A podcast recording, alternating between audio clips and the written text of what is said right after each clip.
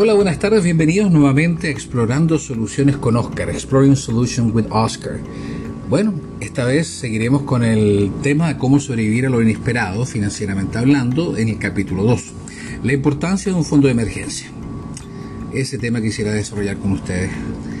¿Quién hubiera pensado que en esta primavera pasaríamos más tiempo buscando recetas de pan o disfrutando un nuevo tipo de café? Habitualmente, claro, porque no teníamos mucho que hacer, ¿no? Con el asunto de la pandemia hemos estado mucho más en casa y tratando de aprender nuevas skills o nuevas... ¿Cómo se diría en español? Ayúdenme.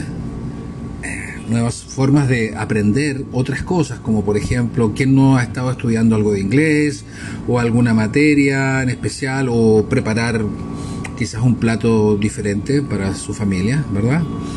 Aunque algunas personas continúan trabajando, sí, desde, desde la casa, ¿no? Eh, otras tuvieron que recurrir a los ahorros, otros también recurrieron a los beneficios del gobierno, eh, o confiar en la ayuda de amigos o familiares para poder salir de este problema, ¿no?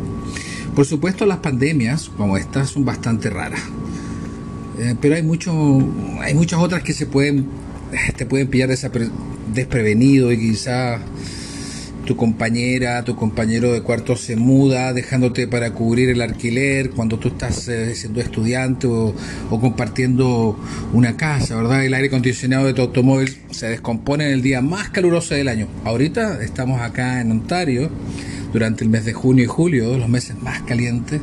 Imagínate puede pasar algo así. Esos son costos imprevistos también. Entonces llevar llevar tu, tu perro, tu mascota al veterinario para que se encargue de, de un tema eh, que le está afectando a tu mascota. También es un tema interesante de poder eh, eh, predecir de alguna forma, ¿cierto?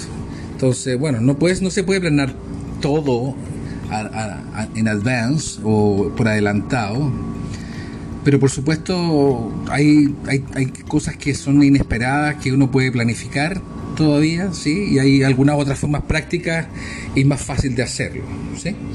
Entonces, lo primero que sería bueno tomar en cuenta, eh, para el que una recomendación para todos, es eh, lo primero apartar dinero regularmente.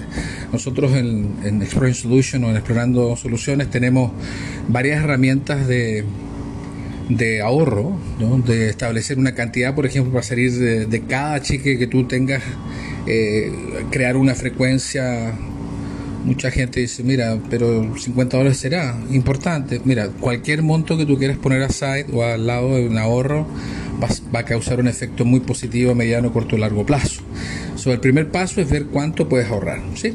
Por eso podemos charlar, tener una, una, videoconferencia y darte algunos consejos de cuánto podría ser el monto que no te afecte hacer un budget o un presupuesto. Por eso el, el tema del presupuesto del día anterior. En el, en el otro podcast postcats eh, referente a, manejar el presupuesto. O sea, comenzar escribiendo todas las fuentes de ingresos que tú tienes y luego clasificar los gastos fijos, variables, no esenciales o deudas, etcétera, ¿verdad? Es una lista.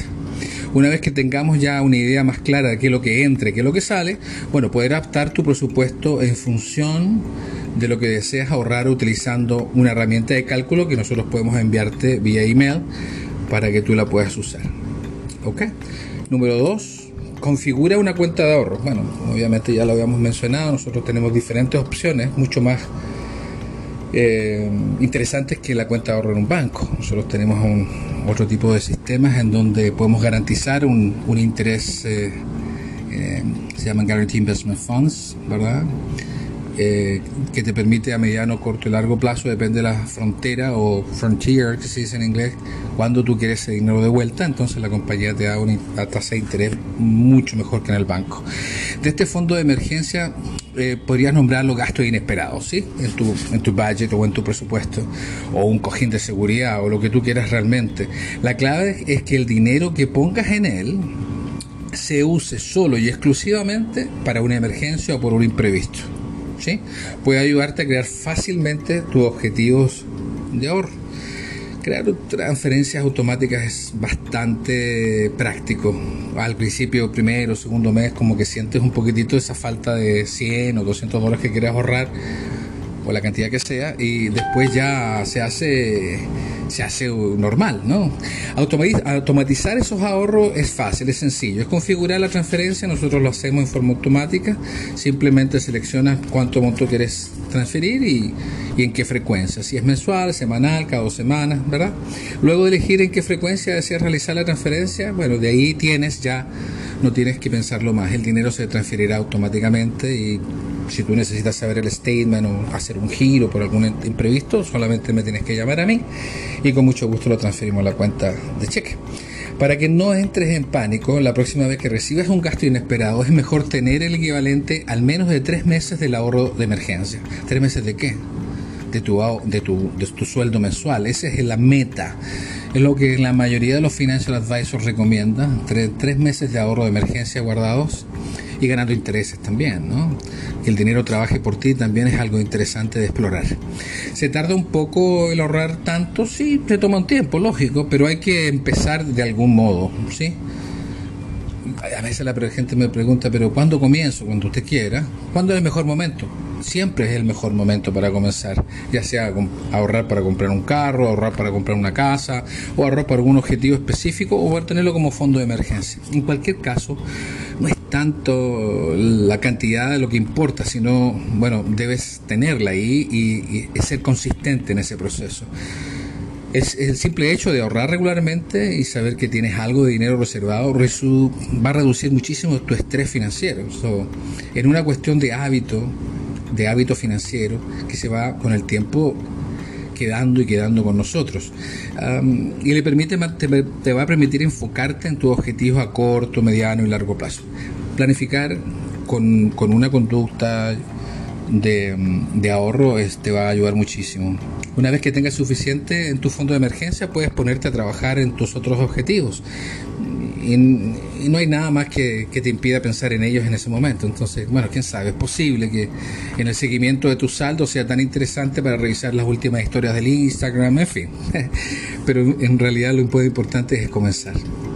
Nosotros estamos aquí para poder ayudarte a construir ese fondo de emergencia.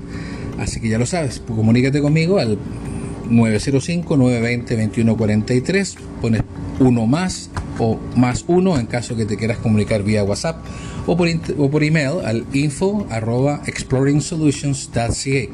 Bueno, esto ha sido todo por hoy en el segundo capítulo de manejos de de presupuestos y además el cómo sobrevivir a lo, a, lo inesperado de situaciones, ya lo habíamos visto en el capítulo 1 y este es el capítulo 2 que queríamos aportar, cómo es importante y cómo se funda el fondo de emergencia. Será hasta otro momento y hasta otro tema. Escríbenos si tú quieres desarrollar algún tema específico que quizás quisieras saber un poco más. Participa con nosotros y déjanos tu mensaje. Hazle clic y comparte esta este podcast con tus amigos. Muchas gracias y será hasta otro momento. Que pasen un buen día. Chao, chao.